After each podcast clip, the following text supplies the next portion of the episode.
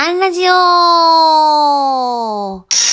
人事アンちゃんが日々の人事絡みの雑貨をなんとなくお話しして終わるというアンラジオ。今日は、言われて嫌だった言葉ランキング。こんなテーマでお話ししてみようと思います。えー、すっごいわけがあって、えー、大阪ではない、えー、中国地方にいます。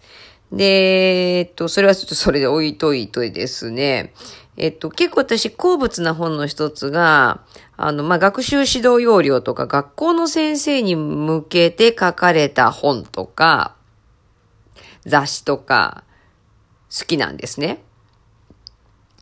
で、読んでたら、母に言われて嫌だった言葉ランキングっていうのを見つけてね、ちょっと面白かったので紹介したいと思います。えっ、ー、と、ベスト5ね、5位から。いつまでも面倒を見てね。重いね。えー、4位。あなたには幸せになってもらいたいから。まあ、思い分かってだけど言葉にするってね、重いのかな、やっぱり。第3位。私の言うことを聞いていればいいの。いやいや、考える力なくさせるだろう。えー、第2位、なんでできないの？まあでも言っちゃうんだろうね。できるという大前提で言いるとね。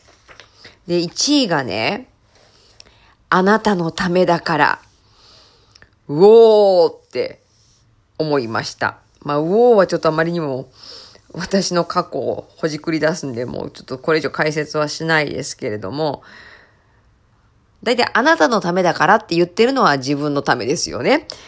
だからこう、誰のためってこう、考えなきゃなってこう、思いましたし、こう、人育成、人材育成も、あなたのためだからって言うもんじゃないなーっていうのも、あの、確認というか、まあ、次回も込めて読み進めてました。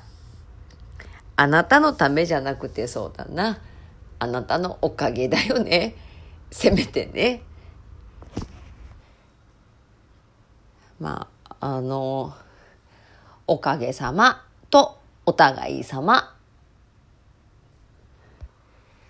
まあでもあの、本当このベスト5は、もしかしたら、部下が上司に言われて嫌な言葉とそのまんま置き換わると思うので、気をつけようね。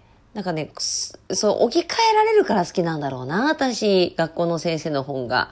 えー、今日はここまで。次回もお楽しみに。